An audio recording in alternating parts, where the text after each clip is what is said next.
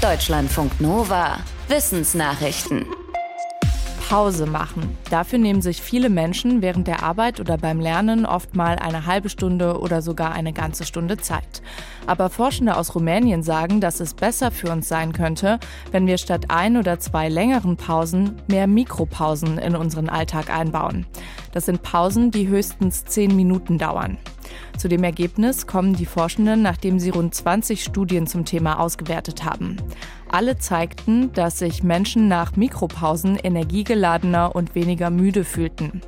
Allerdings gab es keine eindeutigen Ergebnisse dazu, ob nach so einer Pause auch produktiver gearbeitet wird oder nicht. Laut der Studienauswertung nimmt die Leistung zumindest nicht ab. Pausen seien also nicht kontraproduktiv. Stattdessen sollten Führungskräfte ihre Beschäftigten aktiv zu Mikropausen ermutigen. Forschende haben die bisher ältesten Dino-Knochen Afrikas entdeckt. Der Dinosaurier lebte vor etwa 230 Millionen Jahren, war zwei Meter groß, hatte einen kleinen Kopf und einen langen Hals und stand wahrscheinlich auf zwei Beinen. Zu der Zeit, als er lebte, waren Dinosaurier alle noch recht klein und entwickelten sich gerade erst zu größeren Sauriern und Flugsauriern.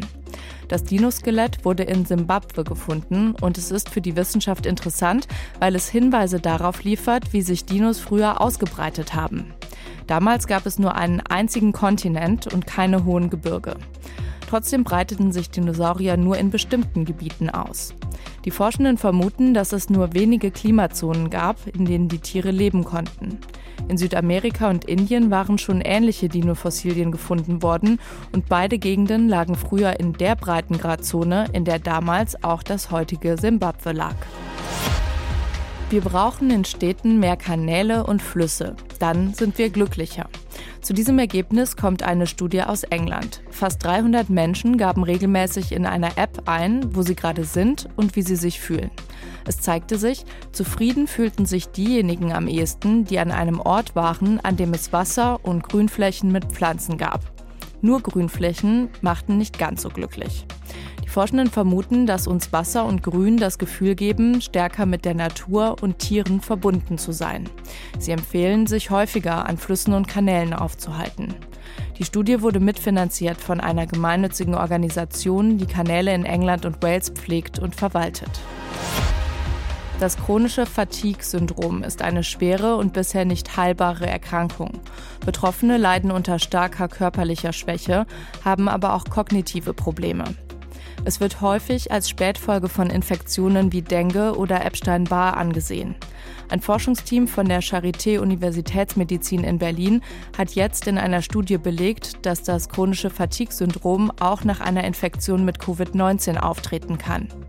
Die Forschenden untersuchten 42 Erwachsene, die 2020 an Covid-19 erkrankt waren und größtenteils einen milden Verlauf hatten. Alle fühlten sich danach mehr als sechs Monate lang chronisch erschöpft.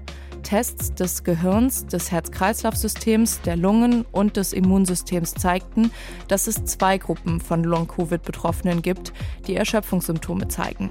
Bei der Hälfte der Betroffenen stellten die Forschenden das chronische Fatigue-Syndrom fest, bei der anderen Hälfte waren die Symptome weniger stark ausgeprägt.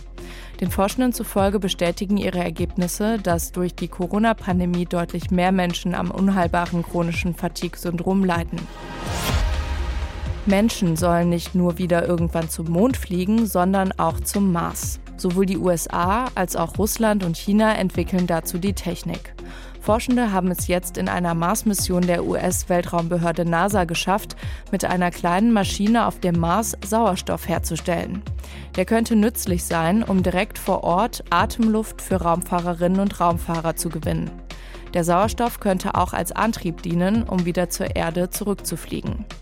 Die Luft auf dem Mars besteht zu 96 Prozent aus Kohlendioxid und nur zu 0,13 Prozent aus Sauerstoff. Auf der Erde liegt der Sauerstoffgehalt bei 21 Prozent. Die Marsmaschine funktioniert so, dass sie die Marsluft einsaugt, erhitzt und dann das CO2 in Sauerstoff und Kohlenmonoxid aufspaltet.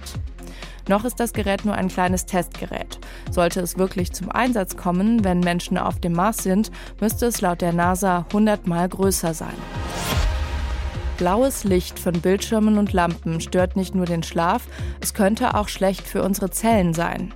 Forschende der Oregon State Universität haben Versuche mit Fruchtfliegen gemacht und Fruchtfliegen sind uns Menschen genetisch recht ähnlich.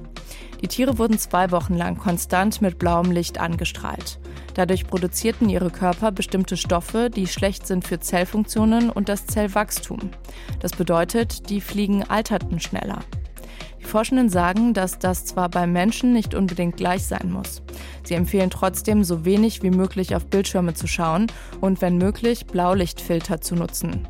Sie vermuten, dass das blaue Licht bei Menschen die Zellen der Haut oder der Augen schädigen könnte. Dass blaues Licht schlecht für die Augen ist, haben auch andere Studien schon gezeigt. Deutschlandfunk Nova